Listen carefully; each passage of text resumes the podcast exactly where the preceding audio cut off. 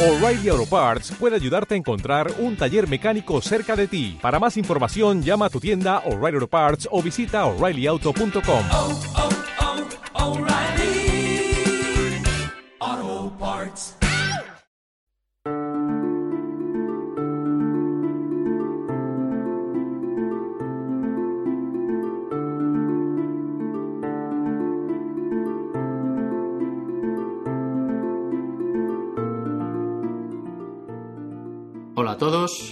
yo soy Félix y este es eh, el episodio número 24 de la Biblioteca de Trantor, vuestro podcast de ciencia ficción y fantasía. Estamos aquí una vez más, un 26 de diciembre de 2012, y en esta ocasión eh, vamos a abordar pues otra de esas novelas de ciencia ficción que, como la mayoría de las obras maestras del género, han llegado casi a convertirse en leyenda. Solaris, del gran Stanislav Lem, es una obra que hay que leer porque ocupa ya un lugar bueno, predilecto en ese Olimpo de obras maestras de la ciencia ficción que debería estar presente en cualquier biblioteca que se precie de serlo.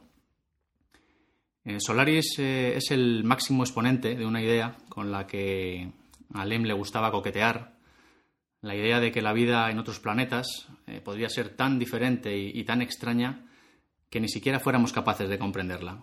Una obra que, por un lado, pone en entredicho el antropocentrismo con el que el ser humano tiende a ver la realidad a su alrededor y pone de manifiesto pues, lo insignificantes que realmente somos eh, en el devenir del universo. ¿no? Eh, por otro lado, también es un profundo estudio de la psicología y, la naturaleza humana en sí misma. Vamos pues a dedicar este podcast a, a Stanislav Lem, a Solaris y, como bono extra os hablaremos también un poquito sobre otra de sus novelas, El Invencible, eh, que es unos años posterior, pero que comparte en cierto modo temática con Solaris y, y que además eh, merece mucho la pena. Y bien, para afrontar eh, nuestra excursión a lo desconocido de hoy, vamos a contar con la inestimable presencia de dos colaboradores que los que escucháis el podcast habitualmente, bueno, pues ya conocéis de anteriores episodios. Por un lado, mi incombustible hermano Iñaki, todo un decano ya por estos lares. Hola, buenas, ¿qué tal a todos? ¿Qué tal? ¿Cómo estamos, Iñaki? Bien, aquí una vez más a ver qué podemos contar sobre este libro tan interesante. Bueno, y por otro lado, tenemos también a un podcaster, yo diría, de alta cuna, ya a estas alturas, que ya nos acompañó entre los muros de la Biblioteca de Trantor en aquel mítico episodio 18 sobre la película Gattaca, que bueno, si no habéis escuchado todavía, pues os recomiendo. Emilio, alias Deco, bienvenido de nuevo a esta humilde morada multidimensional. Eh, pues muy buenas noches y el, el gusto es mío de volver, que me hayan vuelto a invitar a, a la gran biblioteca de Trantor, este podcast Bueno. con tanto caché. Bueno, este es el primer podcast eh, después de unas jornadas de podcasting, que hayan pasado ya dos meses. Eh, la última vez que grabamos también fue así, vamos a tener que institucionalizar eh, la costumbre. Pues eh, sí, además, bueno, para tratar pues estas obras que son, yo creo que tan significativas, ¿no? En el mundo de la ciencia ficción, tanto en literatura como en cine. Muy bien, pues nada, eh, se acabaron los preámbulos, vamos a ponernos las escafandras y a realizar nuestro viaje a través de las estrellas, a años luz de distancia, hasta el misterioso planeta Solaris. Comenzamos.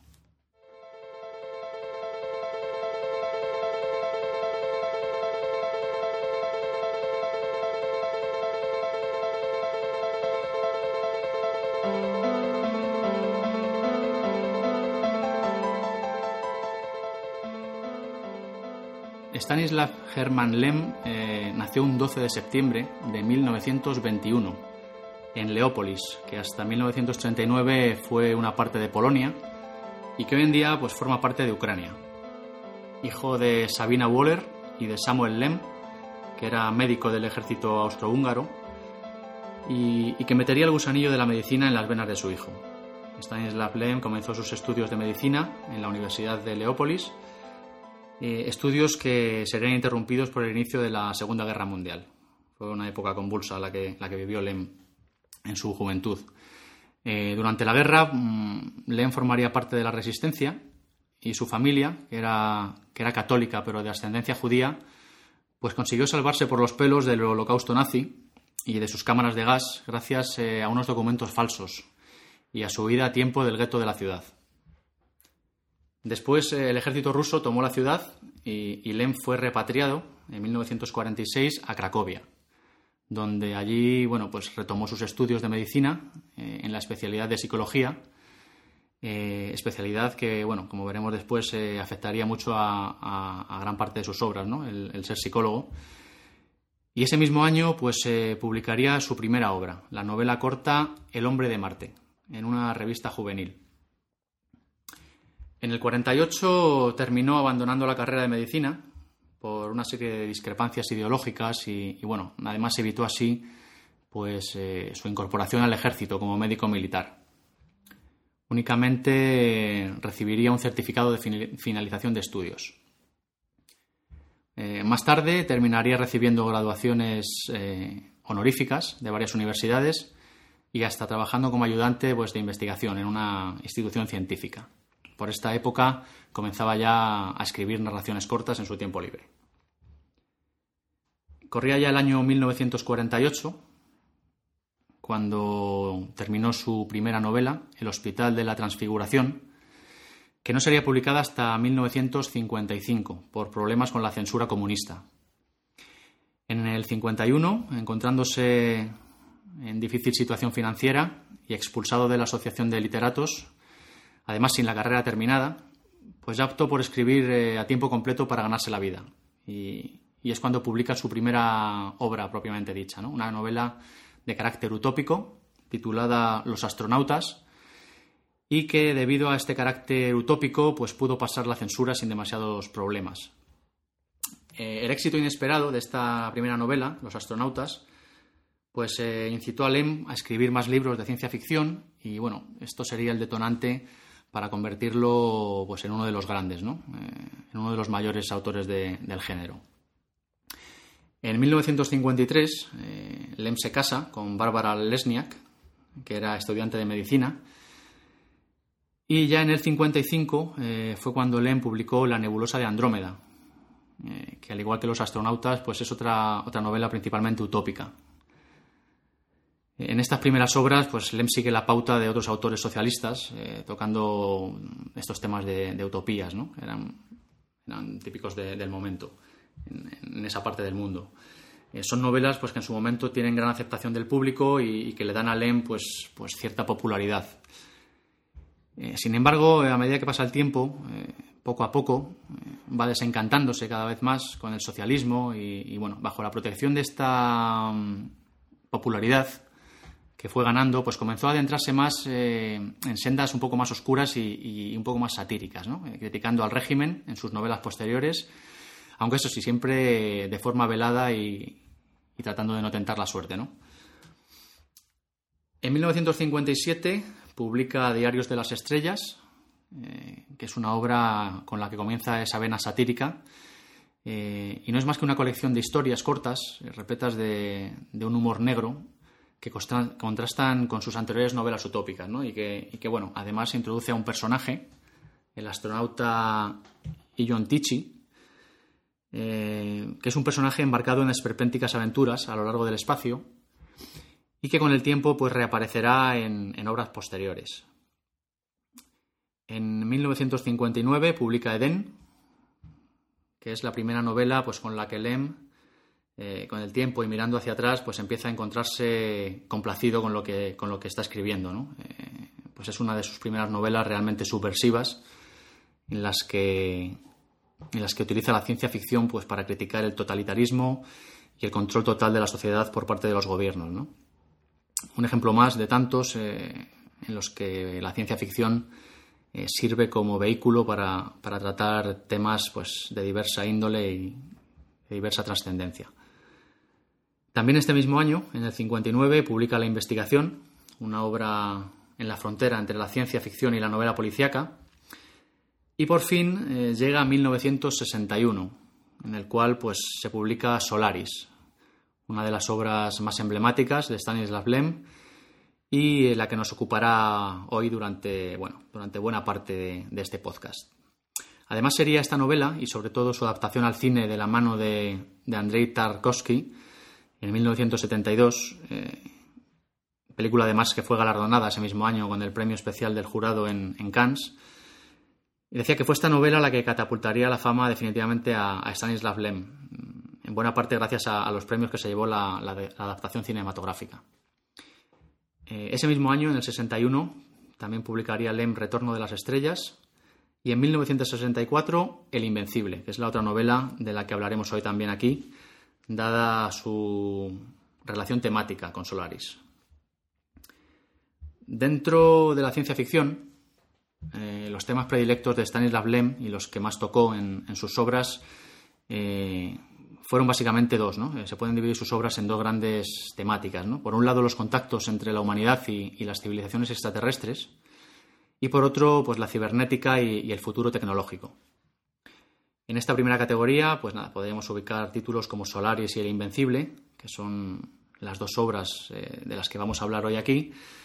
Y en la segunda categoría, pues hay otras obras eh, también importantes de Lem, como Ciberiada, eh, Fábulas de robots o Paz en la Tierra, ¿no? Hay muchas más. Eh, y bueno, dentro de esta primera clasificación, Stanislav Lem pues gustaba de, juguetear con la idea de que la vida en otros planetas pues podría ser tan diferente y, tan extraña que ni siquiera fuéramos capaces de comprenderla. Y bueno, pues como máximo exponente de todo esto, ahí tenemos Solaris y en cierto modo también el Invencible. Eh, ahora profundizaremos en ellos y, veremos eh, de, qué va todo esto. Eh, unos años después, y por ir completando un poquito ya la, la bibliografía de este hombre, eh, en 1964 eh, Lem publica Fábulas de robots y en 1965 pues su continuación y otras de sus eh, más famosas obras, ¿no? que es Ciberiada. Eh, fábulas, eh, bueno, pues de una era cibernética. Eh, y bueno, pues que no son ni más ni menos que un conjunto de fábulas o cuentos en los que, bueno, los protagonistas son robots de los que Lem se vale para, para sacar a relucir todo su sarcasmo, toda su ironía. Y bueno, es un manifiesto de humor negro para criticar veladamente pues, la sociedad en la que vivimos y, las diferentes ideologías que las rigen. ¿no? Es una obra también muy importante, ciberiada y que, y que hay que leer. Eh, ya en 1968 publica La voz de su amo, un libro que sirve como ácida crítica hacia el mundo científico. Y en el 71 eh, salen a la luz Un vacío perfecto y Congreso de Futurología. Congreso de Futurología es una obra curiosa. Eh, retoma al protagonista del que hablaba antes, al astronauta Ion Tichy, que apareció ya en los diarios de las estrellas, y lo sitúa pues en una hipotética república bananera durante un congreso de futurólogos en el que se van sucediendo pues bueno, una serie de hilarantes visiones de posibles futuros, futuros imperfectos, en, los que el protagonista, bueno, mm, son visiones que el protagonista tiene cuando un ataque terrorista en el hotel pues eh, causa que la policía lance gases lacrimógenos, ¿no? alucinógenos. Y bueno, pues es, eh, son libros eh, que como, curiosidad pues eh, sirvieron de inspiración para, rodar la mismísima Matrix ¿no? de los hermanos Wachowski. En 1973 llega Un valor imaginario, un libro también a tener en cuenta, que está compuesto, bueno, por una serie de prólogos a modo de críticas sobre libros que no han sido escritos, ¿no? Es una cosa, la verdad es que Lem tenía una imaginación desbordante, ¿no? Es otra de, de las cosas que le caracterizan. Eh, una obra muy curiosa, ya digo, este Un valor imaginario, en la que la sátira pues sigue muy presente y, bueno, y le sirve también para esbozar unas cuantas ideas filosóficas realmente interesantes. En 1976 eh, publica La fiebre de Leno, en la que Len vuelve a aventurarse en la novela negra, mezclándola con la ciencia ficción, y que el propio Lem define como una versión mejorada de la investigación, que fue publicada en el 59. Eh, pasamos ya a 1979, en la que publica Memorias encontradas en una bañera, una narración eh, de ambiente bastante kafkiano, cuyos protagonistas son unos desquiciados supervivientes eh, encerrados en un refugio nuclear y en la que vuelve a quedar patente el estilo especial este humorístico de Lem. ¿no? En 1986 eh, publica Un minuto humano, donde vuelve a retomar pues, temas parecidos al anterior, a este anterior libro de Un valor imaginario, y bueno, hace una especie de revisión de, varios libros que no existen también en esta obra. En 1986 también eh, se publica Fiasco, donde retoma una de sus temáticas preferidas, el contacto con la humanidad con inteligencias extraterrestres. Eh, dicen de esta obra que es su, eh, su novela bueno, más madura y más reflexiva. Yo esta no la he leído, pero bueno, es lo que dicen por ahí. En 1987 publica Paz en la Tierra. Me parece que una de sus últimas novelas propiamente dichas, ya que ya en el año 89 y con el colapso del comunismo, eh, Lem abandona en cierto modo la ciencia ficción para dedicarse a otros menesteres.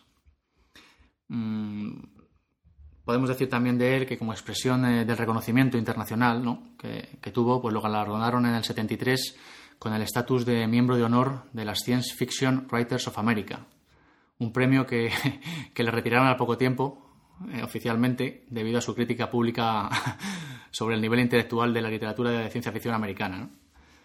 Le dieron el premio y se lo, y se lo quitaron poco después. en 1982, eh, medio año después de, de la proclamación del estado de excepción, Lem abandona Polonia, eh, estudia en Berlín con una beca y luego en Viena, pues eh, luego estudia en Viena después y vuelve a su país a finales del 88.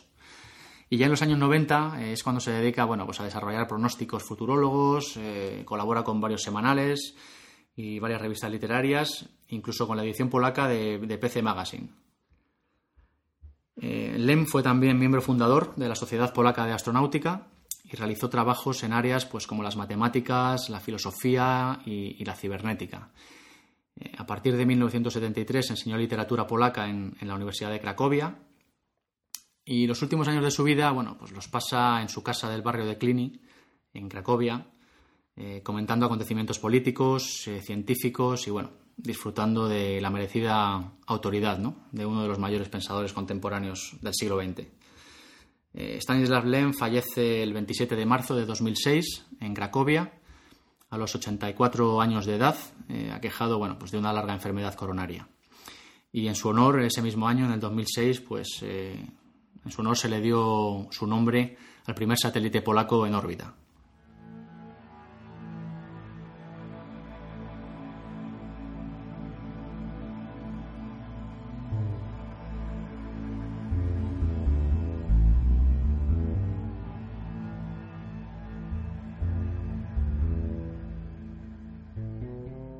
Y bueno, pues eh, si bien toda, no toda la, obra de Stanislav Lem podría clasificarse en dos grandes temáticas, eh, sí casi toda. Eh, pues eran los dos grandes intereses del autor, eh, son los que hemos comentado antes, ¿no? Eh, los contactos inteligentes con, con extraterrestres, eh, aunque de una manera muy particular, como ahora veremos. Y en segundo lugar, bueno, pues la cibernética, las implicaciones de la tecnología en, en el futuro de la humanidad, ¿no? Y en la primera categoría se encuentra Solaris, que es sin lugar a dudas eh, la novela más célebre de Lem, la más conocida y probablemente, bueno, pues podríamos decir que por la, por la que más será recordado. Eh, el escritor polaco siempre estuvo interesado por, este tipo de cuestiones epistemológicas, eh, por preguntarse si la ciencia eh, puede ser capaz de explicarlo absolutamente todo y si esta visión universal de la realidad que, nos rodea pues no está en cierta manera condicionada por el punto de vista del ser humano. ¿no? Gran parte de su obra revolotea alrededor de este tipo de cuestiones filosóficas y, y, bueno, pues Solaris es una muestra de ello. Eh, las obras enmarcadas en esta categoría, eh, la categoría de Solaris, pues suelen mostrar un aire de pesimismo con respecto a, a, a cómo la humanidad y, y su ciencia eh, son incapaces de comprender cosas que, pues, bueno, pues que se salen de esa visión, visión eh, antropocéntrica, ¿no? con la que el hombre pues, está acostumbrado a medir todas las cosas. Y, y eso es Solaris, ¿no? Y, y también el Invencible. Una, una, crítica hacia esa visión antropocéntrica de, del ser humano, de, de, todo lo que le rodea. Eh, y vamos a empezar a charlar sobre ella, si queréis, ¿no? Eh, se publicó en el 61 y, bueno, pues nos coloca en la piel de Chris Kelvin, un científico eh, que es enviado a la estación Solaris para unirse a los trabajos de investigación que allí se realizan y, y, esta estación es una estación científica que está suspendida a varios cientos de metros por encima de la superficie del planeta. ¿no?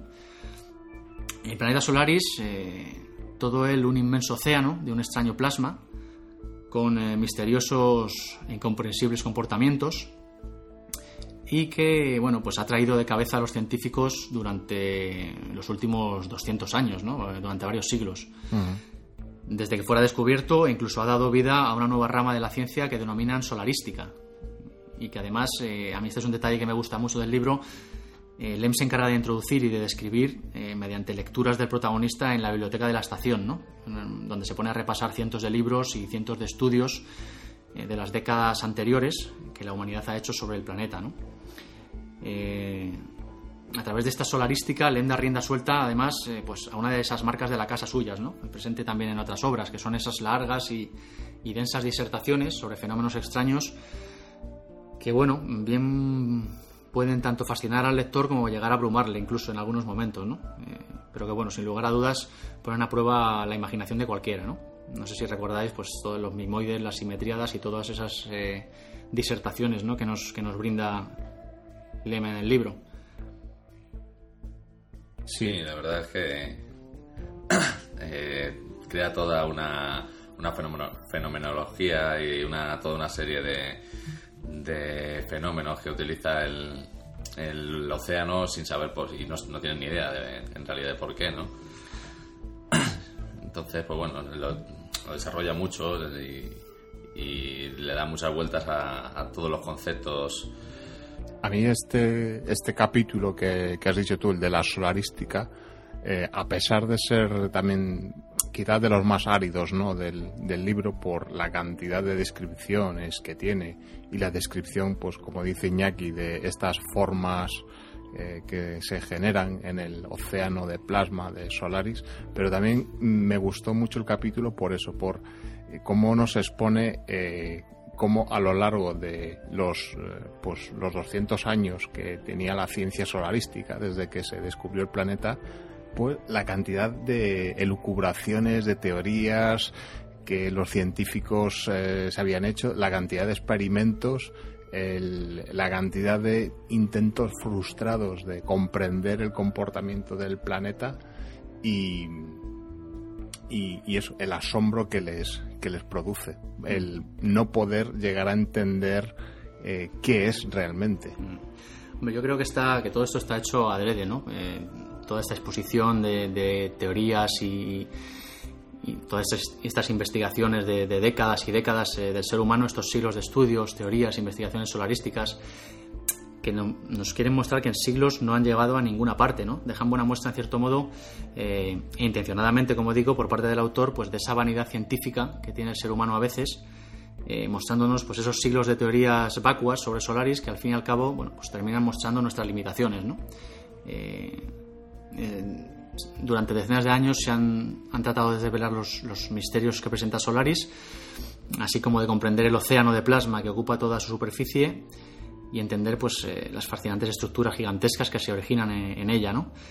Eh, también han tratado de entablar contacto con la supuesta inteligencia que gobierna el planeta o la supuesta mente del planeta y, todos son esfuerzos vanos y sin resultados, ¿no? Es esa sensación de decadencia e, e insignificancia del ser humano que impregna este y, otras novelas de Lem a las y a las que yo me refería antes, ¿no?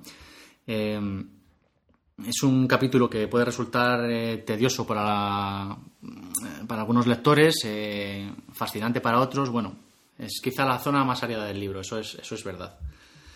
Sí, pero yo creo que, que pone de relevancia pues toda la impotencia ¿no? que se ve a lo largo de todo el libro, desde el primer momento en el que los habitantes de la estación no pueden librarse de esos extraños visitantes, ¿no? que y lo que se les ve en los primeros momentos del libro es, que están impotentes, están desesperados, pues no saben qué hacer ni, ni cómo recurrir para salir de, ese atolladero, ¿no?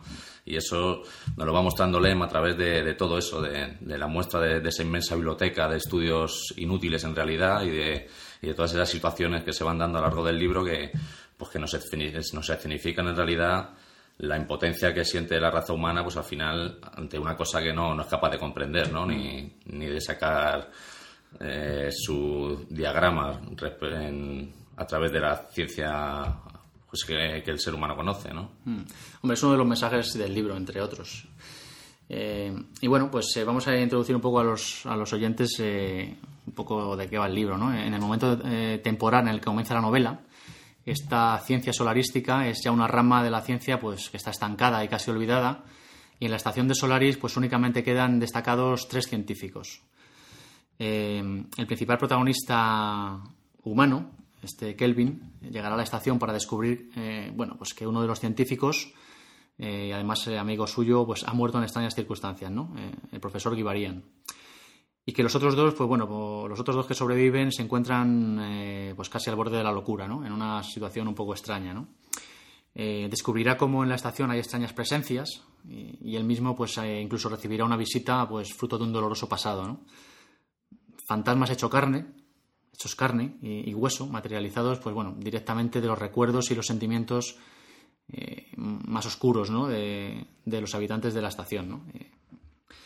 Y, la verdad es que esta es otra de la de, lo- de la temática que nos quiere tratar el libro, ¿no? Eh, además, yo siempre he dicho que la ciencia ficción es grande porque es capaz, bueno, pues de colocar al ser humano en situaciones límite que, que no serían posibles de otra manera, ¿no? Y, y Solaris es otra buena muestra de ello. Eh, nos plantea muchísimas preguntas, ¿no? ¿Cómo reaccionaríamos frente a lo inexplicable?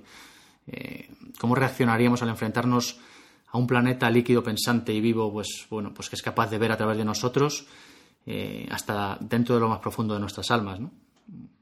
Incluso es posible establecer contacto con algo que no entendemos, lo que tú decías. Sí. No sé, esto es, son muchas preguntas que, que genera el libro y, y muchas. Es un libro para comerse la cabeza, realmente. A mí es que la, la idea del planeta pensante y, y capaz de introducirse, leer la mente de los habitantes de la estación, me parece fascinante. O sea, ya cuando eh, la primera vez que, que conocí la historia, que fue a través de la película de 2002, que hablaremos luego, supongo, eh, ya me pareció alucinante. Era, yo no había visto nada parecido así en ciencia ficción. Incluso la idea del planeta como regidor del, del planeta, ¿no? O sea, como eh, nos habla al principio de la novela que Solaris eh, se encuentra, es un planeta que se encuentra en un sistema doble, eh, Sí. dos estrellas, que pues eh, al ser un sistema doble pues presentaría una órbita inestable, ¿no? Variable, ¿no?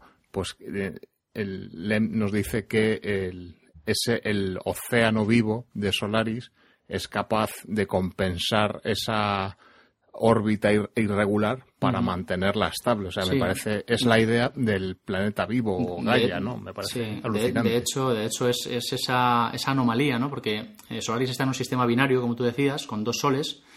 Además, un- uno es un sol rojo y otro es azul, que, que- que, bueno, esto no tiene nada que ver, pero sirve para, para mostrarnos unas puestas de sol y unas alucinantes, tanto en la película como en, los en el libro. Eh, y bueno, como decía, es un sistema binario y, y en condiciones normales, pues la órbita del planeta, como tú dices, debería ser irregular. Entonces, el ser humano detecta que no es así, es- y es lo que llama su atención a ir a investigar este planeta, ¿no? Eh, pero es que ya el propio concepto de, de este tipo de criatura extraterrestre, de este tipo de inteligencia extraterrestre, ya es muy original, ¿no? Es algo, es algo fuera de lo común. Es una de las, eh, de las características que, pues que tiene Stanislav Lem, ¿no? Que tiene una imaginación desbordante y es capaz de imaginar cosas que, bueno, pues que nadie había imaginado antes, ¿no? Sí, pero ahora, esas son reflexiones que ahora con, bueno, pues con las investigaciones que se están haciendo en planetas próximos, pues se están haciendo, ¿no? De que, y si lo que la vida que encontremos no es, no está basada en los principios que nosotros conocemos, pues aquí Lem esto lo, se anticipó un poco en ese, en esa línea de pensamiento. Sí, tanto. Además, en, en los principios tanto, tanto éticos ¿no? como, como, de, como de intereses propios de raza, ¿no? porque lo mismo los extraterrestres que encontráramos por ahí no, no se mueven por los mismos intereses ni por los mismos motivos que nosotros, lo mismo nos ignoran, ¿no? como, como ocurría en el episodio anterior con Bradbury, ¿no? con una de sus historias de crónicas marcianas, o lo mismo son hostiles como nosotros, le guían la misma, es que no tenemos ni idea, y vamos con el pecho por delante, ¿no? Como aquí estoy yo y lo que me voy a encontrar son unos amiguetes como yo que me van a dar la mano y me van a recibir con petardos, ¿no? O incluso también el, porque esto, bueno, no sé si lo hablaremos, pero el fenómeno de los visitantes que se producen en la estación espacial eh, se produce a, a raíz de pues eh, una estimulación que hacen desde la desde la estación con unas radiaciones proyectadas Sí, hacia el océano para pues para ver las reacciones. Y estos visitantes eh, estas apariciones se, producen a raíz pues de esas experiencias agresivas, ¿no? El, ser humano entrando ahí a saco, ¿no? En, sin saber las consecuencias. Sí, sí. Otra cosa que, que llama la atención de, en la novela, eh, a mí me llama la atención, es que únicamente nos encontramos con tres personajes humanos, ¿no? Y, y bueno, que a medida que vamos leyendo, eh, pues nos damos cuenta de que el verdadero protagonista realmente es el propio planeta Solaris en sí mismo, ¿no? Más que cualquier, eh, cualquier humano, ¿no? Eh, además, bueno, luego en un primer momento, mm, como decía yo, pues Solaris parece poco más que una obra de, ciencia ficción hard, ¿no? Cuando empiezas a leer, que nos sitúa en un remoto futuro, en el que la humanidad ha explorado muchos mundos, eh, pero bueno, luego enseguida nos damos cuenta de que en el corazón de la novela, pues se esconde mucho más, ¿no? Eh, incluso, bueno, yo iría más allá y diría que Solaris, pues es una novela de ciencia ficción, pues que a duras penas sigue los patrones habituales del género, ¿no? Eh, tiene un ritmo bastante lento, con muy poca acción y con extraterrestres, pues bueno, muy alejados de los clichés habituales, ¿no? Eh, es un libro muy particular y, que en un primer momento puede echar para atrás a, a, a, lectores, bueno, pues de nuevo cuño, pero que, que, yo creo que hay que leerlo, ¿no? Y que, bueno, pues además su extensión tampoco es demasiado larga. Eh, el estilo sencillo y, y, directo de Len pues también propicia un poco la, su lectura, ¿no? Asusta más de lo que realmente es. Sí, al, al, Invencible le pasa un poco lo mismo también, ¿no? Empieza como, como, una novela de ciencia ficción así más convencional, más tirando a género de aventuras, ¿no? De, de la nave mega armada que llega al planeta a repartir estopa y luego cambia bastante el, lo que es el panorama. Sí, a mí me parecen dos libros bastante relacionados, eh, por temática sobre todo, pero luego, luego hablaremos de él. Eh, bueno, pues nada, y a través de Kelvin, que es el protagonista humano de nuestra historia, pues bueno, pues Lem nos irá mostrando cómo el planeta Solaris pues es mucho más que un simple, un simple planeta, como decíamos, ¿no? Pues cómo se perfila como un ser vivo inteligente en sí mismo, eh, rozando ya incluso pues el concepto de inteligencia divina, ¿no? Es, un, es una inteligencia planetaria o, o, galáctica, o bueno, como queramos llamarlo, ¿no? Eh, de hecho, en el libro lo, hay un párrafo que se lo plantea, empieza a teorizar sí, el protagonista. Y... Sí, esos, esas, eh, esos párrafos, la verdad es que son, hay unos cuantos para enmarcar ahí, sobre todo al final del libro. Eh, y bueno, pues este planeta, que es insólito en la historia de los descubrimientos de la raza humana, eh, nos hará recapacitar pues, acerca de, los límites cognitivos del, del, propio ser humano, eh, pues poniendo en entredicho esa visión antropocéntrica con la que, bueno, quizás sin darnos cuenta, ¿no? pero, pero con la que valoramos todo lo que nos rodea. ¿no? Eh, nos creemos el centro del universo, pensamos que somos, pues eso, como tú decías, los reyes del mambo, que todo gira a nuestro alrededor y en realidad, bueno, pues no somos más que insectos, ¿no? Insignificantes en el devenir del universo. Y eso es algo que, que Lem gustaba mucho demostrar en, sus, en, gran parte de sus obras. ¿no? Eh, sin duda es una, uno de los mensajes que nos da Solaris eh, a presentarnos bueno, pues este planeta viviente y pensante con atributos, como decíamos, pues casi equiparables al concepto humano de la divinidad. ¿no? Y, y, con el que la ciencia hemos visto pues que nunca logra comunicarse. ¿no? Es algo tan, tan fuera de nuestro alcance. ¿no? Sí, es que eh, también es curioso que el, el al descubrimiento del planeta Solaris eh, no sigue como podíamos eh, suponer ¿no? Eh, un interés económico ¿no? de explotación sino que realmente es una una chinita en el zapato de, la, de los científicos en, en, estudiarlo, en entenderlo, ¿no? Porque tampoco eh, es que hubiese ahí un, un aprovechamiento económico ¿no? de, del planeta, ¿no? un interés material, sino que es eso, el, la frustración ¿no? ante lo incomprensible. Mm, sí, es una, es una manera velada a la que nos cuenta Len pues, pues de proponer la incapacidad del ser humano y de, y de su ciencia, ¿no? Eh, pues para desentrañar en su totalidad la esencia del universo. Yo, yo creo que, que, ese es el, uno de los sí, mensajes. muestra la, la cabezonería ¿no? de, del ser humano, de tener ahí la espinita clavada de, de como durante dos siglos, en RQR hasta que, sin ningún resultado. Mm.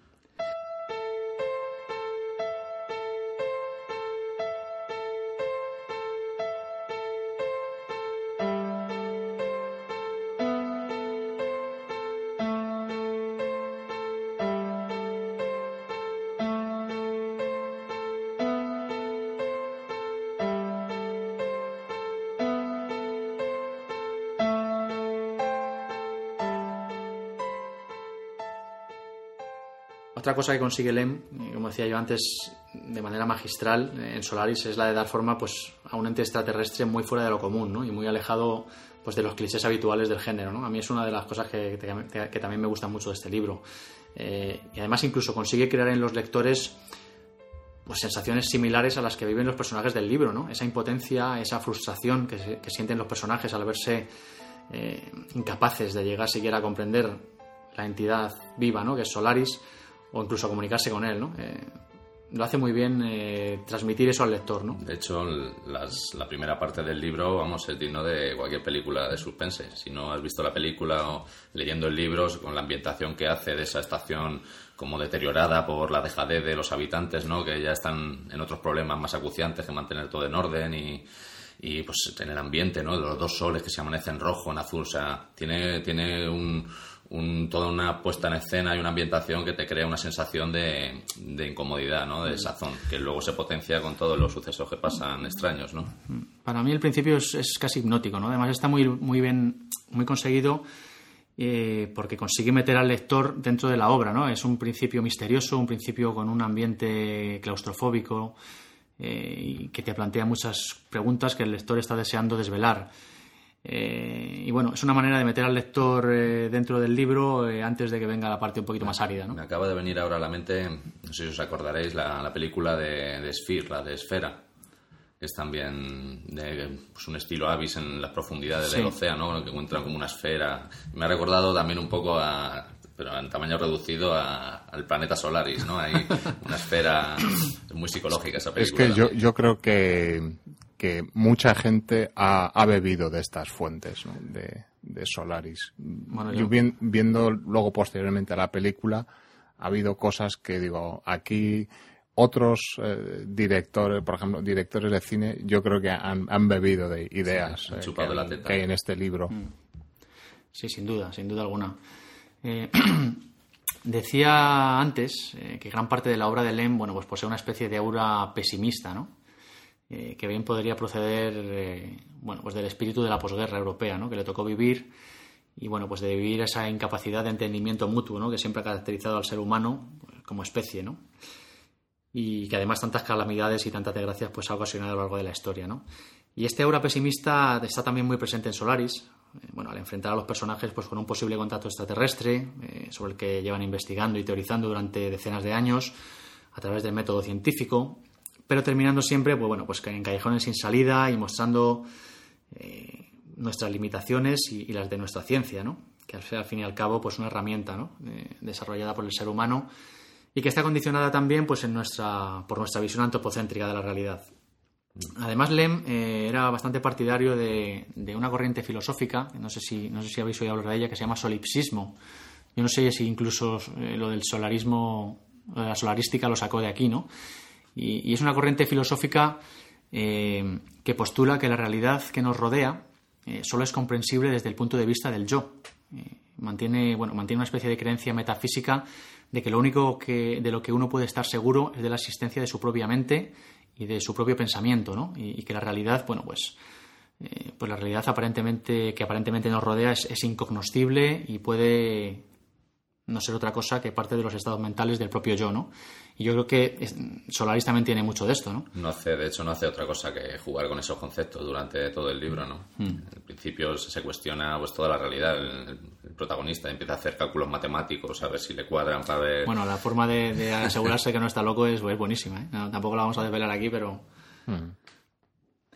Eh, y bueno, pues este aura pesimista está muy presente en Solaris, como yo digo, eh, por esta influencia del solipsismo de, de la que Lem era partidario y, y bueno, Sí, bueno, de hecho, en, en un- uno de los, de los párrafos del libro también hace como una, una pequeña disertación sobre pues que la raza humana no ha, no ha evolucionado de- desde la edad de piedra, ¿no? que nos mueven los mismos, los mismos ansias de si te falta algo, pues se lo quitas al vecino. o- Entonces, pues hace pues eso, lo que tú dices, una defensa de, de las limitaciones del ser humano y de lo atrasados que estamos en realidad moralmente, aunque nuestra tecnología haya avanzado tanto.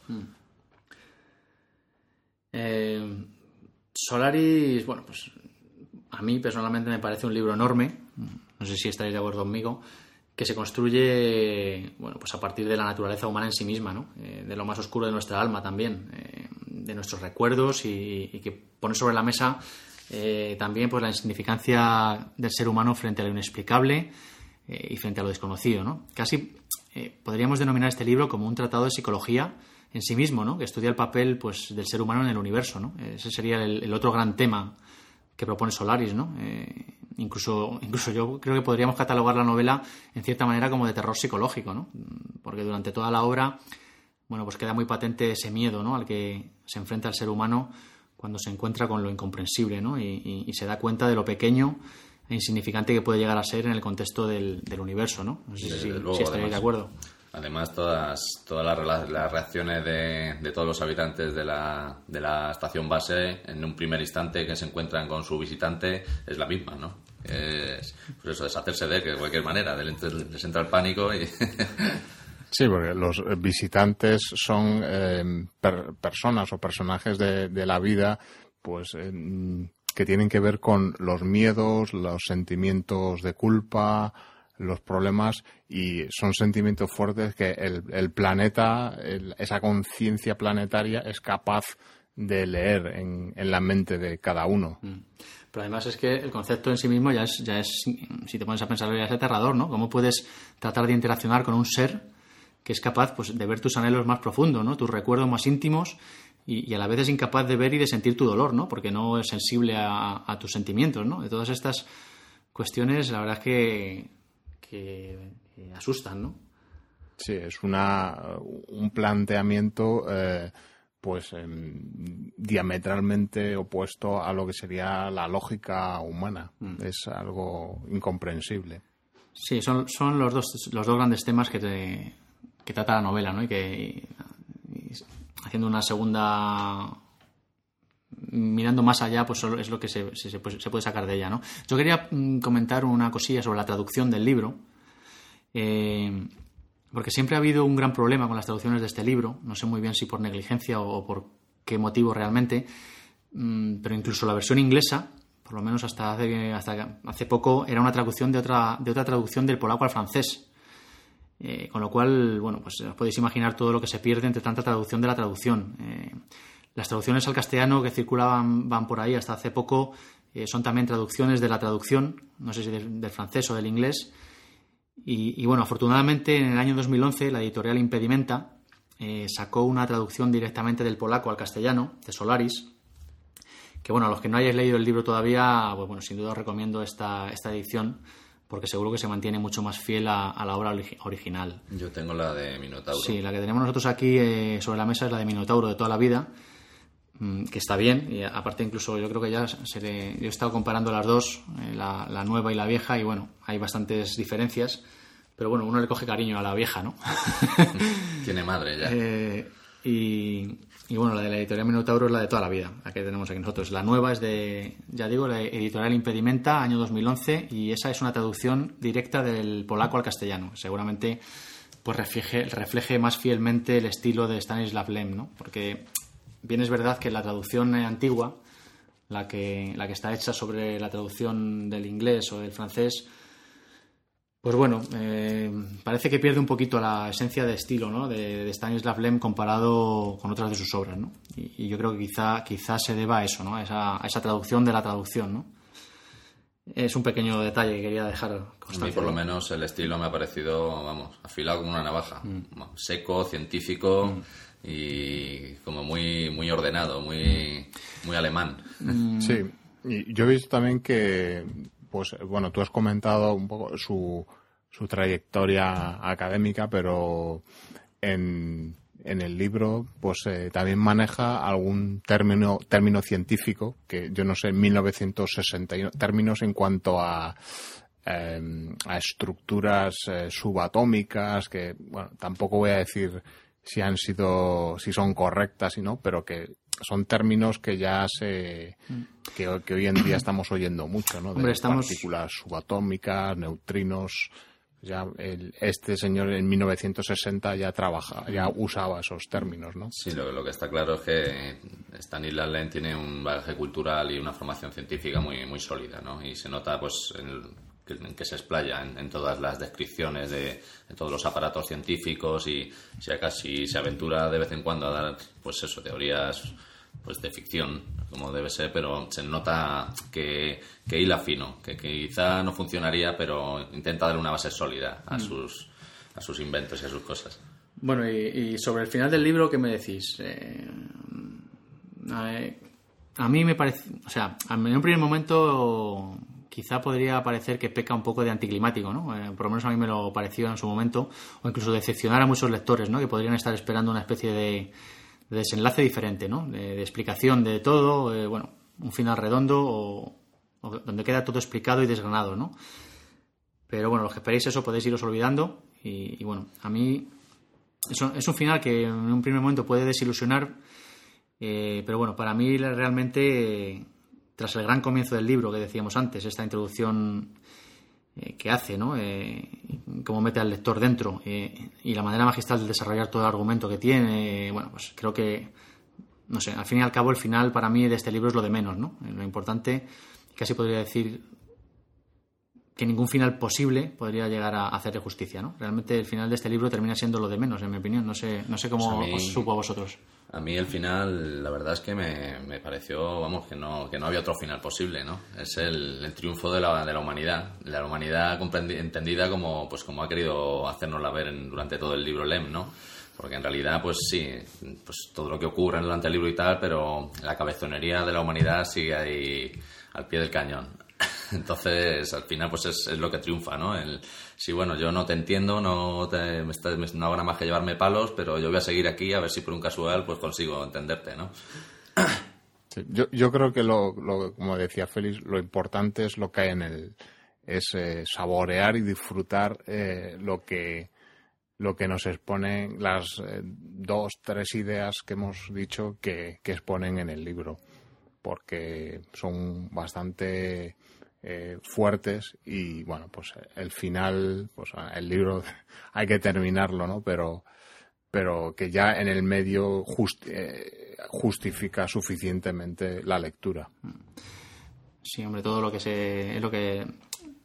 lo que a mí me parece, ¿no? Que realmente el final de este libro es lo de menos. Lo que importante es lo que nos cuenta en él, ¿no? Y, todas las implicaciones que, que tiene.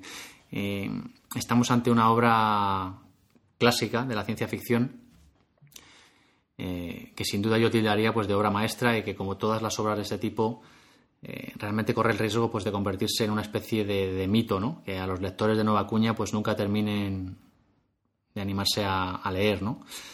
Y la verdad es que sería una verdadera pena dejar que esto sucediese. Eh, yo desde aquí, bueno, desde aquí hacemos de nuestra capa un sallo e instamos a todos los que aún no hayáis leído Solaris a que lo hagáis porque es un clásico que hay que leer, ¿no?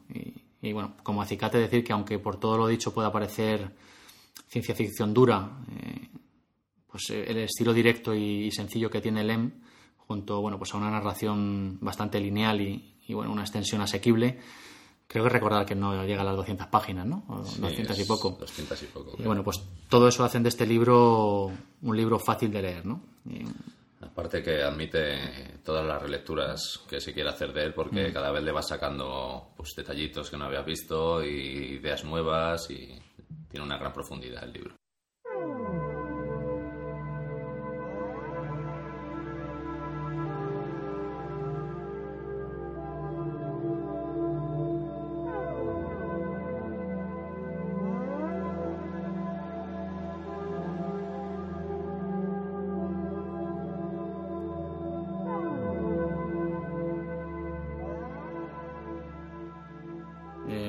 Tenemos que hablar también de la película Emilio cómo lo ves Eh, pues sí, tenemos De las eh, películas, dos realmente. películas. Bueno, realmente es tres películas, tres Mm. versiones que se hicieron de, de este libro. sí No sé por cuál a cuál quieres hincarle el tenedor primero. Eh, bueno, eh, podemos empezar. La que lanzó a la fama Solaris y a Stanislas Lem fue la de la versión de 1972 de Andrei Tarkovsky, eh, que rueda, rueda la película en el 72, como digo, y fue galardonada pues con el premio especial del jurado del Festival de Cannes, ¿no? Eh, que fue lo que, Sí. lo que le dio ya bastante fama al autor y, y al libro en sí mismo, ¿no?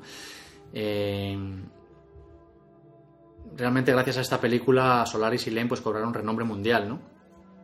Sí, esta película, eh, pues a pesar de que ya pues eh, en la Unión Soviética era bastante popular, pues se convirtió en fuera del, del al otro lado del telón de acero en una en una obra de autor, ¿no?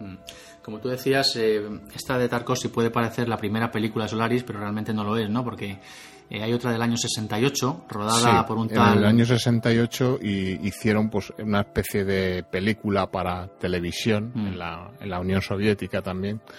Pasa que eh, no he tenido oportunidad de verla, de, no he podido conseguirla. Debe estar en, en circuitos más, más restringidos. ¿no? Además debía ser una producción menos ambiciosa, supongo, siendo para televisión y Mm, Yo lo que, No creo que- lo que he leído por ahí es que estuvo, vamos, durante 30 años no salió de la Unión Soviética, vamos, estuvo detrás del telón de acero y, y no, no se expandió, ¿no?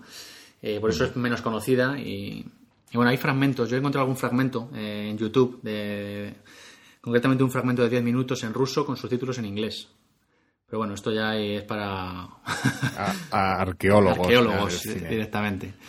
Eh, y bueno, de la de Tarkovsky, pues tú eres el que, el, el que la ha visto aquí, porque yo he de reconocer que no la he visto, la de Tarkovsky. Me había propuesto verla antes de grabar este podcast, pero bueno, ni he tenido tiempo ni he tenido ganas tampoco, si he de ser sincero. Entonces, bueno, para eso tenemos aquí al becario experto, que le hemos encomendado la misión de, de verla. Y, Pues eh, sí, eh, la he visto. eh, está circulando en, en los canales habituales una versión es en ruso, el audio en ruso, con subtítulos en inglés. Entonces, bueno, no es nada difícil de, de seguir. Es decir, que es una película que tiene eh, un metraje de dos horas y 40 minutos. Hay, hay que prepararse. Pero, eh, pues, eh, sigue fielmente el, eh, digamos, el, la narración, bastante fielmente la narración del libro, ¿no? Mm, Se queda corta en partes eh, eh, por limitaciones de la producción. Por ejemplo, eh, en el libro, eh, pues eh, hay momentos en que se describen, pues, exploraciones del planeta, ¿no? Pues bueno, esta película yo supongo que por las limitaciones económicas que tendría la producción en la Unión Soviética, pues no vamos a ver eh, escenas de, del, planeta Solaris. Únicamente pues veremos alguna visión eh, muy sesgada, muy simplista de la superficie del océano, ¿no? También quizá por, por, por limitaciones técnicas, ¿no? Del año 72, también es complicado en aquella Claro. época. Pero bueno, eh, si comparando en, en el año 72, eh, creo que Kubrick, por ejemplo, pues eh, ya nos había hecho Odisea, ¿no? Sí, bueno, eso sí. Que es una película que hoy en día todavía aguanta muy Y bien. Star Wars estaba al caer también. Claro. Pero lo, que pasa, lo que Entonces, pasa es que re- recrear en la pantalla en aquel año todo el tema de las simetriadas, los mimoides y todo eso, hoy día es- sería sencillo, pero en aquella época yo creo que sería tela marinera, ¿no? Sí, no, es, tiene pues es unas limitaciones. Entonces, bueno, lo que, la, lo que tiene en cuanto a limitación eh, técnica de la producción, pues eh, lo trata de suplir pues con el aspecto interpretativo, ¿no? De los, de los personajes.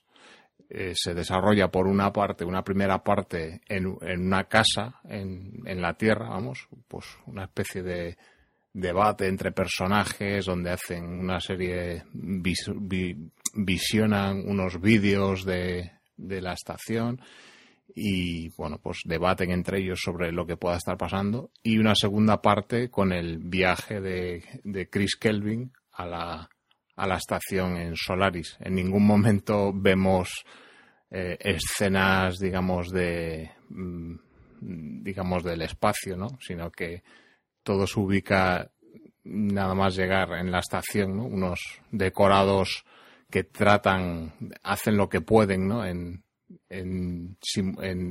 representar una estación espacial y, ya ahí pues se produce toda lo que es la historia entre los científicos que y, y las apariciones. Hombre, yo lo, lo- que tengo entendido es que es bastante más fiel al libro, dentro de las limitaciones, que la de 2002 de Steven Soderbergh, ¿no? que es la otra película que hay de Solaris, la más moderna, eh, y que realmente a mí me parece un despropósito. No es una mala Sí, película, es, vamos a ver. es más fiel en cuanto a que eh, respeta las dos partes eh, diferenciadas que tiene la novela. En cuanto a la novela, esa parte de descripción de la solarística, eh, del estudio de Solaris y la parte pues de em, la relación entre Chris Kelvin y su visitante, ¿no? Lo que es eh, a su mujer, ¿no? Esa parte en la que la película de Soderbergh pone el, el hincapié, ¿no? El tema, pues no sé si sentimental o psicológico. Entonces, en la versión rusa o soviética están las dos partes representadas. Sí, Steven Soderbergh, bueno, pues rueda esta nueva versión de Solaris con Josh Clooney como protagonista. Eh, y bueno, como decía yo, es una película que a mí personalmente me gusta en cierto sentido, pero a la vez en cierta manera me decepciona mucho, ¿no? Porque realmente me hubiera gustado que Soderbergh, pues bueno, no se hubiera quedado únicamente con la historia de amor con consideraciones metafísicas y hubiera aprovechado los medios técnicos modernos, ¿no? Hubiera tenido los arrestos, bueno, pues de mostrarse más fiel a la obra de Lem, ¿no? Eh, Hollywood es Hollywood, ¿no? Ya, Al pero- final, sí, pero- Yo, vende creo- acaba yo creo que también la puede ser un problema de, de metraje, ¿no? Porque pienso que eh, a lo mejor comprimir en, en una duración estándar eh, de película de hoy en día el- la extensión, o sea, la densidad que tiene la novela podría ser un poco difícil. Y también, pues lo que decís, ¿no? Que lo que es la trama sentimental siempre va a tener más tirón. más fuerza que el debate científico o Ya, filosófico. ya, sí, es, puede ser un motivo, pero bueno, no, para a mí... los ojos de Hollywood, Sí. claro. Ya, pero es que en la película ni siquiera se ve una sola vez el planeta en sí mismo, ¿no? Más allá de, de una imagen lejana desde la estación.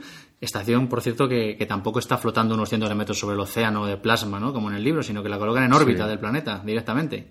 La coloca en órbita, es que- en el espacio, sí. ¿no? Casi. No sé, teniendo en cuenta las posibilidades en efectos especiales de hoy en día, que ni siquiera mencionen, ni mucho menos desarrollen, pues todo lo de las simetrías, las, las mimoides, las asimetriadas, para mí fue una decepción. Imagino que sería por, no sé, un cambio de concepto. No, realmente es que es un cambio de concepto radical, ¿no? No tiene nada que ver con, la, con el libro, realmente. O sea, es una película que está bien si la ves eh, completamente olvidándote del libro, separada completamente del libro. Eh, entonces, bueno, Se llevaría el presupuesto George Clooney. no sé, toda la parte. Sí, dime. Yo vi primero la película de 2002, la de Soderbergh, y he de decir que me gustó. Me- no, es una película que había leído críticas ah, malas sobre, pues, eh, en la línea que tú dices, ¿no? De los que habíais leído ya, conocéis la novela, os, os decepcionó. Pero a mí, pues quizá como venía sin conocer el libro, la película me gustó por eh, la idea, mm, lo que hablábamos al principio, de que yo no había visto en ciencia ficción eh, nada parecido, ¿no? Siempre eh, el, el tema de una estación espacial con problemas, pues los problemas vienen a raíz pues de un alien que se cuela o, mm, unos extraterrestres o tal, pero el tema de que un planeta mm, influyese sobre la mente de, los habitantes de la estación espacial, yo no lo había visto antes, no sé si se ha hecho algo parecido. Y entonces a mí eso me, gustó mucho. Ya claro, ahora al conocer la, la novela, pues eh, veo que la cosa tenía más, había, había más cosas ahí que contar y, Hombre, es una bueno, película que para mí, para mí funciona si la vemos como algo independiente, como digo, y dejando totalmente Claro. al margen pues la novela en la que está basada, ¿no?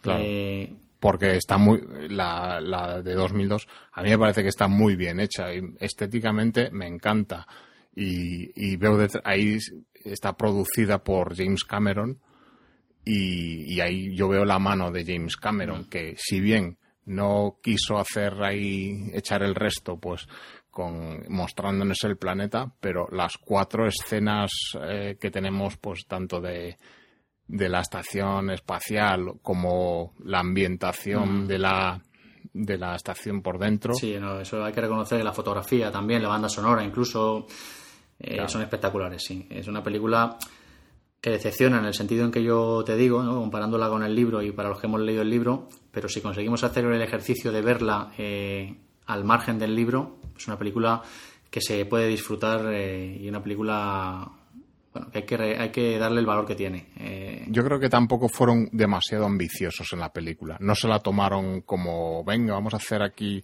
la gran superproducción, ¿no? De, y vamos a echar aquí el resto, sino que, bueno, pues era una obra de cien- un clásico, ¿no? De la ciencia ficción y dice, bueno, vamos a hacer esta peliculita, entre comillas, vamos a hacerla bien, pero bueno, tampoco vamos a hacer aquí. James Cameron dijo, no voy a aquí echar el resto. ¿no? Hombre, lo que pasa es que deja de lado toda la parte científica de la solarística que se ve en el libro, toda esa Sí, crítica al antropocentrismo ¿no? que comentábamos antes, y, y bueno, pues que realmente es una parte de, de la espina dorsal de- de- del libro de Lem, ¿no? Y queda reducido a la nada, ¿no? En la película, pues para centrarse nada más que en ese sentimiento humano, ¿no? De aferrarse a las falsas realidades, ¿no? Para escapar de, de la dureza del mundo real, ¿no? Todo eso que tú dices, ya que ha salido Cameron a relucir, se ve en Avatar, ¿no? Y no, quizás se lo estaba guardando para sacarlo luego. Porque todo. Podía, podía haberlo soltado aquí ya. Encontramos muchas referencias en Avatar a todo, también a Lem. Eh, Sí, eh, la película de 2002 pues se centra en eso, en la- el conflicto que tiene el eh, Chris Kelvin, el protagonista, pues en saber que se está afe- aferrando a una a un espejismo, digamos, algo que no es real, pero que al, al final le vale, ¿no? El caso, el caso es que es completamente real, excepto saliendo de la estación, ¿no? Entonces hay, hay otra hay otro tema que es como, pues eso, como un martirio, como el martirio de Tántalo, ¿no? Tienes, tienes eso ahí, pero tienes que quedarte en la estación, porque en el momento en que quieras irte a la Tierra o a cualquier otro sitio tal, te- se te va a morir en las manos, ¿no? Entonces es también eso como otra tortura que... Hombre, además, además Soderbergh sí consigue, eh, como tú decías, la- la- esa ambientación, esa atmósfera opresiva eh, está muy bien hecha en la película y es una atmósfera asfixiante que, que dibuja muy bien en el libro y que la película pues sabe reproducir muy bien. Eh, tiene muchas escenas de esas en las que, bueno, que no hay diálogo, ¿no? Pero que sí, que casi hablan por sí solas y, y que recuerdan también mucho a 2001 de Kubrick, ¿no? Eh, O sea, hay, sí, eh, hay también muchos planos eh, del propio planeta. O sea, de que se queda un, el plano un segundo o dos, pues viendo pues esas olas misteriosas, que eso sí que yo creo que sí que es una transposición del libro, porque en el libro constantemente eh, se están haciendo descripciones pues de los colores, de esa especie de ondas, de olas que tiene el planeta, los cambios de colores. Eh, la película de, de, de la película del año 72, pues bueno, con sus eh, limitaciones técnicas, pues da algunos planos donde vemos eh, esa superficie del planeta como unos fluidos que hay que están y ya la película de Soderbergh pues da muchos eh, planos del, del planeta, ¿no? Con que parece que nos está diciendo es un planeta pero está ahí pensando y está ahí acechando. A mí me parece una película bastante hipnótica en ese sentido, ¿no? También tiene un ritmo narrativo muy lento. Y bueno, las interpretaciones de los actores en general son buenas, llegando a notable en algunos casos, ¿no? A mí no me refiero a George Clooney, que le doy un bien, pero, Sí, está correcto. pero Natasha McEl, McElhone, creo que se llama, que es la que interpreta a Harry, pues a mí me parece que hace una interpretación notable. Y, y por encima de todos ellos, Jeremy Davis, que interpreta a Snout, hace una interpretación que a mí me gustó, me gustó mucho. Aunque bueno, el Snout eh, de la película también está muy alejado del original. Y, y, bueno, a- bajo mi punto de vista no le llega al del libro ni a la sola de los zapatos, ¿no? Pero bueno, eso es otro tema. También cambia de sexo algún personaje. Eh, el, el doctor Sartorius es una mujer aquí, ¿no? Sí. Pero bueno, eso, eso serían Sí, males menores. eh, eh, tanto en la novela como en, como en la producción del año 72 es hombre y aquí pues eh, se cambia hacia una mujer. Bueno, pues eh, realmente La Solaris de Soderbergh, bueno, puede ser una, una buena película si la miramos de manera independiente y, y no tomamos como referencia la novela de Lem, ¿no? Pues se distancia de ella en, en muchos aspectos, dejando tristemente de lado esa trama epistemológica ¿no? de- del libro de la que yo hablaba, para centrarse únicamente pues en, en la otra historia, ¿no? En, en la historia de amor con cierto carácter eh, metafísico, una película que es muy filosófica, eso no cabe duda, y que pone cuestiones interesantes sobre la mesa, ¿no? Pues eh, cuestiones sobre la realidad, sobre anteponer los recuerdos a, la propia realidad, y sobre el sentido mismo de la vida, ¿no? Eh, nos podemos preguntar si somos nuestros recuerdos o, o si preferimos nuestros recuerdos a la, a la, propia realidad, ¿no? Yo me quedo con, con una de las frases que dice Harry casi al final de la película, cuando le dice a Kelvin algo así como eh, yo ya no soy Harry, ella está muerta, sin embargo, estoy convirtiéndome en un ser humano. Es una especie de, como de toma de conciencia de sí misma, ¿no? Eh, más allá de la persona fallecida de la que se supone que es réplica, ¿no? La verdad es que a mí esa, esa frase me pareció lapidaria, ¿no? Sí, esto, y esto a mí me parece importante, eh, esto lo, bueno, lo ha dicho todo el mundo, en lo que decíamos eh, antes de que de Solaris yo creo que han bebido otros personajes, o no sé, no sé si han bebido, pero que han ido en paralelo. Esto de que Harry adquiere conciencia de sí misma, yo veo un, paral un, lo veo como el caso de los replicantes de Blade Runner, de Rachel, mm. que, que, no sabe que es una replicante. Sí, sí, sí. sí. Y sí, al principio hasta que se da cuenta ¿no? de, de quién es y qué es. Eh, es curioso, pero analizando todas estas obras clásicas ¿no? de ciencia ficción, estas obras ya viejunas, es cuando uno se va dando cuenta de dónde beben los, los, los, que vienen después, ¿no? Eh, hay muchísimas referencias claro. siempre. Es que son ideas muy, muy, muy potentes, mm. ¿no? Que entonces eh, estos escritores, eh, pues que tan buenos, ¿no? ¿Por qué no decirlo? Pues manejaban ideas muy potentes, me parece a mí. Pues en el otro caso, eh, Philip K. Dick, ¿no? Y Lem, pues eh, trataban ideas importantes. Sí, ideas recurrentes al fin y al cabo sobre el ser humano, ¿no? Las grandes cuestiones de pues eso, éticas y morales, de cómo desenvolverte explorando el espacio, o una sociedad futura hipertecnológica, o... Pero real, realmente, no sé si a vosotros os lo parece, es alucinante cómo la ciencia ficción, o más bien a través de la ciencia ficción, ¿no? Pues se puede llegar a todos estos razonamientos y a todos, estas, a todos estos planteamientos, ¿no? Un género que siempre ha sido, bueno, ninguneado, ¿no? Podemos decir, pero que es capaz de, de de postular razonamientos tan, tan profundos como, como, puedo, como cualquier otro género literario, en teoría, con más entidad, ¿no? Sí, pero ha sido vilipendiado por, por irreal, en realidad, ¿no? Porque toca temas, entre comillas, irreales. Sí, pero es que hay que saber mirar más allá, ¿no? Claro, exactamente. Luego, en realidad, en lo que es, yo creo que es el género más profético que existe, ¿no? Porque como sus, auto, sus autores se dedican a imaginar, sobre todo futuros, ¿no? Posibles y tal, pues está claro que si una persona logra imaginar algo, luego va a haber otra que va a intentar hacerlo. Y si los medios tecnológicos del momento lo permiten, pues lo va a lograr. Entonces, es lo que ocurre, que es ese género del cual más, más profecías, como si dijéramos, entre comillas, eh, luego se mm. cobran cuerpo, ¿no? Sí, eso también, pero yo me refería más a, eh, pues, pues, al estudio de la propia naturaleza humana en sí misma, ¿no? Eh, Claro, porque es que el, el, humano donde, donde evoluciona y donde innova es ante lo desconocido, ¿no? Ante lo conocido te estancas, en realidad. Claro. En la ciencia ficción pueden llevar el, al ser humano a, a sus límites, ¿no? A, a, los límites de su comprensión, a enfrentarle con las dudas sobre de qué es lo que ve y, y qué es él mismo. Claro, y con cuestiones que en, en, la vida real de hoy en día pues no son imposibles plantearse porque no se dan, ¿no? Bueno, pues eh, si os parece dejamos aquí Solaris, eh, un libro que, que todos los aficionados a la ciencia ficción Sí, yo de únicamente de, respecto a la película sí. de Soderbergh del 2002 quería eh, destacar la, la, banda sonora, mm. que es una de mis favoritas, de la banda sonora de, de un compositor llamado Cliff Martínez, mm -hmm. Que yo recomiendo que, que, se escuche, que también ha hecho más bandas sonoras con, con Soderbergh, por ejemplo, en la película Traffic. La verdad, la verdad es que esa banda sonora, en sí. conjunto pues con la fotografía, y la verdad es que es, es es, es, un conjunto casi hipnótico, ¿no? A mí me lo pareció. La verdad es que está muy sí, conseguido, sí, sí. eso hay que reconocerse. Sirve perfectamente. Y con el tiempo pausado de la película. ¿eh? Sí, hombre, el ritmo es, es lento, lento. Sí, eso es, por, eso, pero por, eso, por eso nos gusta a mucha gente también esta película. Me refiero a que crea como un todo, ¿no? Con esa ambientación que tú dices y todo.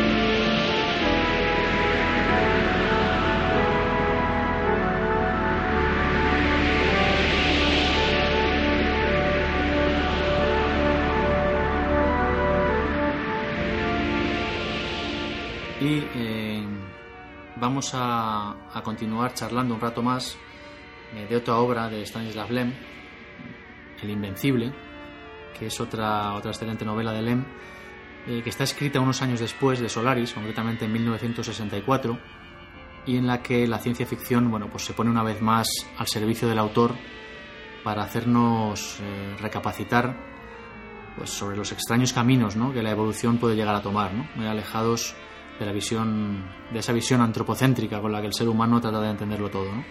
El Invencible es un crucero estelar de combate e investigación eh, que llega al planeta Regis III en misión eh, de búsqueda, ¿no? en misión de búsqueda del Cóndor, que es una nave gemela desaparecida años atrás. El relato comienza con el aterrizaje de este todopoderoso crucero espacial en el planeta desértico, Regis III, eh, como hemos dicho, pues con la misión de descubrir cuál fue el destino de su gemela, la Cóndor, con la que se perdió todo contacto hace años, ¿no? Y la primera parte del libro se encarga pues, eh, de describir de manera muy efectiva pues, este aterrizaje, cómo se va produciendo, cómo se van poniendo eh, en funcionamiento todos los sistemas de la nave y cómo se va reanimando a la tripulación de, de la hibernación en la que han estado para realizar pues, ese largo viaje espacial. ¿no? Y, y aquí eh, me gustaría señalar una cosa. ¿no? Este comienzo del libro ¿no recuerda irremisiblemente al inicio de Alien, el octavo pasajero? sí, Claro, claro. Bueno, Estamos en los en, en los inva- en los invariables. ¿no? Más bien, bueno, más bien habría que decir que el comienzo de Alien recuerda a este comienzo del Invencible de Lem, ¿no? Y no me extrañaría nada que Ridley Scott se inspirara en este libro, ¿no? Para dar forma a esas escenas iniciales de Alien. Y la de Avatar que hemos dicho antes también, empieza así, con el protagonista despertando, ¿no? De la, de la hibernación. Eh, bueno, otro comienzo que a mí me parece muy acertado, igual que pasaba en Solaris, en esas grandes eh, descripciones iniciales de la llegada a Regis, a III, eh, nos cuenta cómo la mastodóntica nave pues desciende sobre el planeta, ¿no? sustentada por esos enormes motores ¿no? que lo derriten todo bajo su paso.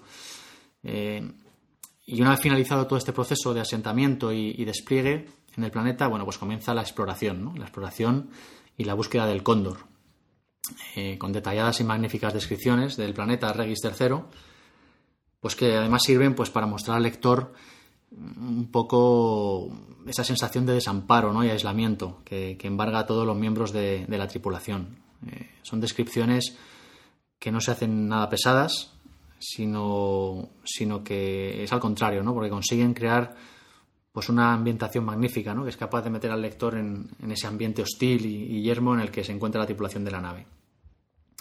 Eh, es un comienzo de novela, pues que en un principio puede parecer eh, de lo más corriente, realmente, y de lo más habitual dentro del género de la ciencia ficción.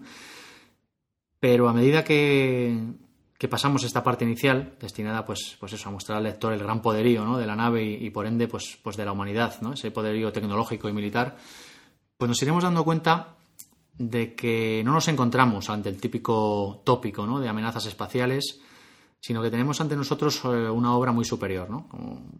Con ese toque tan característico, tan característico de Lem, que aporta, pues, dando otros puntos de vista y otra forma de ver las cosas a temas, pues, que de por sí pueden parecer muy trillados, ¿no?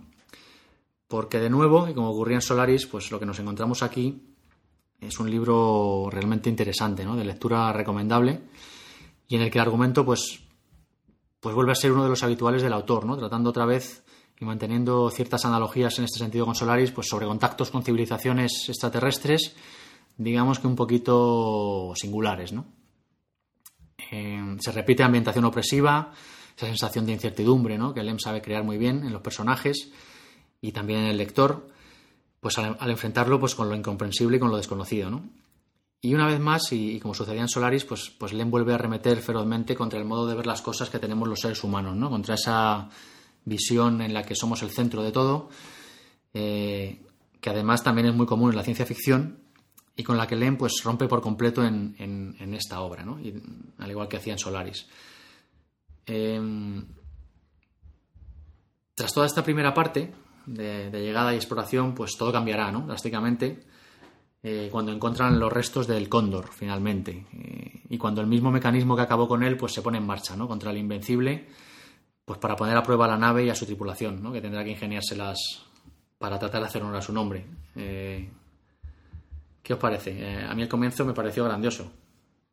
Sí, la verdad es que es épico, ¿no? Además, las descripciones que hace Len, eh, cómo, cómo aterrizan y cómo aseguran todo el perímetro de la nave y todo, pues eso, lo que tú dices, mostrando el, el poderío militar, ¿no? De la humanidad, que vienen a buscar a su, a su hermano gemelo, ¿no?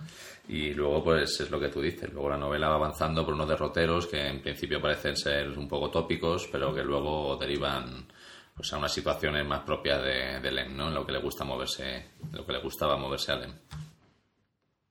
Yo estoy todavía leyéndolo, voy pues he visto esa, esa primera parte que habéis, que habéis escrito que me, me gusta además una, una lectura bastante fácil y, y, y vuelvo a decir que aquí hay también una trama que a mí pues me, me res- resulta ya familiar, ¿no? De, de ir a un, a un planeta, encontrar una nave mi- misteriosamente eh, no vacía, bueno, pero con sus, con sus habitantes muertos. Esto ya también me suena, ¿no? De que se ha hecho posteriormente. Sí, sí, sí, bastante a menudo además.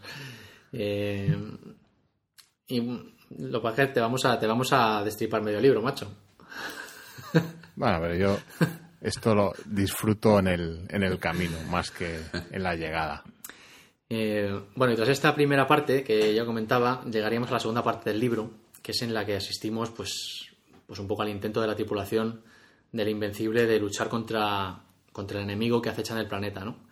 Eh, y dando lugar pues, a un enfrentamiento realmente de dimensiones épicas, ¿no? Entre la tecnología y las máquinas creadas por el hombre y una fuerza inicialmente incomprensible que realmente pudiera parecer imparable, ¿no? Fruto de la evolución. Pero aquí viene el punto de genio, ¿no? Que no es, un- fruto de la evolución biológica, de una evolución con base biológica, sino de una evolución con base mecánica, ¿no? Eh, lo que plantea Lem, al fin y al cabo, en este libro, pues es la supervivencia en estado puro, ¿no? Y, que no necesariamente tiene por qué ser biológica, ¿no? Sino que aquí nos encontramos pues con la supervivencia de máquinas enfrentadas a un entorno muy hostil. Y Lem explora pues los insospechados caminos que la evolución de una especie de esta índole pues eh, puede llegar a encontrar para sobrevivir, ¿no? Porque la forma de vida mecánica que el hombre encuentra en Regis III pues es fruto de miles de años de evolución a partir pues de otro tipo de máquinas abandonadas allí por otras razas inteligentes, ¿no? Y, realmente se convierte en algo contra lo que es muy difícil de luchar, ¿no? Tampoco vamos a desvelarlo todo aquí con todo lujo de detalles. Eh, mejor dejarlo, bueno, pues, para los que se aventuren a, leer el, el libro, que es excelente y bueno, que se- espero que seáis muchos tras, tras escuchar este podcast. Eh, el tema del lema aquí es recurrente, ¿no? Como muchas otras de sus obras. Eh, y una de las cosas que lo hace tan especial y tan grande, pues es, es la manera en que trata la condición humana y, y todos sus logros y sus miserias, ¿no? Generalmente más sus miserias. Y además esa crítica, pues que hace de la incapacidad del ser humano de, de mirar más allá de su entendimiento, ¿no? De su entendimiento centrado en sí mismo de la realidad, ¿no? Sí, al fin y al cabo hace una versión un poco distinta, pero bajo sobre el mismo tema de, de Solaris, ¿no? De la incapacidad del ser humano de, de comunicarse con otras formas de vida que no son no están dentro de los parámetros esperados por, por él en su conquista del espacio, ¿no? Eh, otra, mm, otro aspecto curioso de este libro, eh, referente a los personajes, eh, es que podríamos decir que, que la totalidad del libro eh, se mantiene sobre dos, dos pilares, ¿no? O dos personajes principales. Por un lado tendría- tendríamos a Horpatch, que es el comandante del Invencible, y al que denominan el astronauta, así una especie de tono clásico ¿no? al, al título, y que encarna bueno, pues la figura del militar estricto y, y del deber por encima de cualquier otra cosa. ¿no? Yo creo que, que en realidad encarna, pues, a- es una como una metáfora de la humanidad en sí, ¿no? Mm, sí, sí, será el que- va militarizada, pero luego en realidad, pues, no es lo que parece, ¿no? Además será el que, el que encarne pues esa sin razón, ¿no? que a menudo obtusa a la humanidad con su empeño pues, pues de destruir lo desconocido sin tan siquiera tratar de entenderlo. ¿no? Y por un lado tenemos a Horpatch y luego por el otro lado tendríamos al navegante Rohan, ¿no? que sería pues un poco el que trata de hacer entrar en razón a Horpatch y el que mejor entenderá pues la situación a la que se enfrentan, ¿no? dándose cuenta eh, al final pues, pues que se están enfrentando a algo contra lo que no tienen ninguna posibilidad de vencer. ¿no? De ahí la, la ironía de- del libro, ¿no? Y del título. Efectivamente, eso ahí, ahí iba, quería llegar yo ahora, porque el título del libro realmente es otra gran metáfora, ¿no? Otra gran ironía, ¿no? Eh, y también el final, el final de este libro también como ya ocurría en Solaris, estamos ante un final, mm, podríamos decir, aséptico casi, ¿no? Eh, que nos deja con la sensación de que Lem no termina de saber cómo acabar estas novelas, ¿no? Con la impresión de que le faltan unas cuantas páginas más. Y una vez más, para mí, bueno, y como ocurre en Solaris, en este libro el final vuelve a ser lo de menos, ¿no? Incluso se podría decir que este tipo de finales son una especie de rasgo de rasgos de estilo del autor en algunos casos, dejando una especie de, clímax, de desesperación y, y, bueno, y aumentando así el sentido de maravilla también, ¿no? De todo lo que ha pasado. Cuando nos damos cuenta, bueno, pues de que el enemigo al que se enfrenta el ser humano en esta ocasión es demasiado poderoso como para ser destruido sin pensar incluso en eliminar todo el planeta entero, ¿no? Bueno, a mí la verdad es que me gustó bastante también este final. Me, me sí, sí, el, no, sí, a mí también apropiado. Me gusta, pero, pero yo tengo constancia de que es un final que a, a mucha gente le Sí, deja... Pero te deja, te deja un poco el camino marcado, ¿no? No te, te lo da mascado, pero tú ya sabes lo que va a ocurrir ahí, Mm, sabes las sí. consecuencias que va a tener todo eso y, y todo, ¿no? Porque pues eso, el ser humano es vengativo, ¿no? Además es que es aquí cuando, cuando realmente, como tú decías, comprendemos que el título de la novela pues no tiene nada que ver con el poderoso crucero espacial, ¿no? Sino que la verdad es que resulta, resulta grandioso darse cuenta de la gran metáfora que supone el título, el invencible, que bueno, en un primer momento pues nos hace pensar que se refiere al poderoso crucero estelar, fruto de, esa culminación tecnológica de la humanidad, pero que cuando terminamos el libro pues nos damos cuenta de que bueno, pues quizá quien realmente merezca el título de invencible pues sea el extraño oponente, ¿no? al que se enfrenta el ser humano aquí en este planeta y que realmente es él, es a él, ¿no? Eh, a quien está dedicado el título del libro, ¿no? Sí, bueno, además en, en, el, en el libro describe muchas veces el, el armamento ¿no? de que dispone es, es, eh, tanto el crucero como las, las naves más pequeñas y las armas que poseen para y los campos de fuerza que les protegen que parecen Sí, inexpugnables. yo creo que ¿no? todo eso está hecho adrede precisamente para, para eso, ¿no? Primero muestra la- esa supuesta grandeza tecnológica, ¿no? Y militar de la humanidad para luego, pues, eh, hacernos ver que realmente lo, lo insignificantes que podemos llegar a ser, ¿no? Sí, que eso, que eso no es nada frente, frente al universo, ¿no? Que es el que es verdaderamente invencible. Frente- Sí, frente al universo y frente a la evolución misma, ¿no? Eh, Sí, se, se ve tanto en Solaris como en el Invencible se aprecia mucho, mucho darwinismo, ¿no? En, en la ordenación de todo. de- Sí, hombre, hemos incluido este libro en el podcast también, El Invencible, aunque principalmente digamos sobre Solaris, pues precisamente por esta relación que tienen, ¿no? Eh, tratan un tema, unos temas similares y el sentido, el gustillo que te queda al, leer el libro, bueno, pues, pues te deja te deja en el aire preguntas similares, ¿no? De hecho, en, en Solaris hay un párrafo, quiero recordar, que, pues eso, que dice que, que enfrentado el ser humano a, a esos retos, ¿no? A, a- a esos organismos que no entienden y que sabe cómo comunicarse ni nada, pues Lem llega a la conclusión de que no nos va a quedar más remedio que adaptarnos y evolucionar, ¿no? Tenemos dos opciones, o extinguirnos o evolucionar, ¿no? Entonces, al fin el ser humano siempre acaba evolucionando y adaptándose. Eh, en definitiva, bueno, y para terminar ya, pues El Invencible me parece un libro realmente ideal, ¿no? Para empezar a leer a Stanislas Lem, quizá incluso más que Solaris, que pueda, podría parecer un poquito más arduo, ya que realmente es ciencia ficción de acción y aventura, pero a la vez está, pues podríamos decir que varios peldaños por encima de muchos otros libros del género, ¿no? Sin llegar a convertirse en algo pesado de leer. Es un libro también de una extensión bastante limitada, que se lee muy bien, y, bueno, pues que si, nadie, si no habéis leído a Lem, yo os animo a, a comenzar con El Invencible, es muy recomendable. ¿Queréis añadir algo más, amigos? Mm, Bueno, yo en principio creo que, que le hemos dado un buen repaso. Yo, bueno, pues también recomendar. eh, yo creo que se puede empezar con Solaris también. Sí, no, hombre, no, que duda cabe, pero El Invencible quizás sea un libro más más llevadero, ¿no? Para... Sí, de, de Sí. entrada, eh, de entrada asusta menos, claro, que, el, que los Sí, porque- capítulos, eh, digamos, más áridos de Solaris, sí. Pero bueno, en todo caso, muy recomendable. Los dos, los dos son recomendables. eh, si sois oyentes de este podcast tenéis que leerlos, amigos. Y eh, bueno, vamos a, ir con una pequeña, una pequeña promo. en esta ocasión, pues eh, de las JPod 13, las jornadas de podcasting de, de Madrid, que bueno, de momento es solo candidatura, pero se perfilan ya para el año que viene, 2013 para celebrarse en Madrid. Así que os dejo con un pequeño, una pequeña promo sobre estas jornadas y volvemos para despedirnos. Octavas jornadas de podcasting. JPod 2013. Candidatura de Madrid. Podcasting. La nueva radio. Te la vas a perder.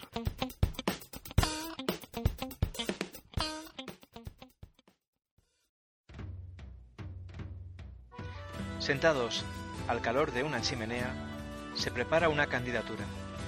Las octavas jornadas de podcasting. JPod 2013. ¿Nos vamos a Madrid?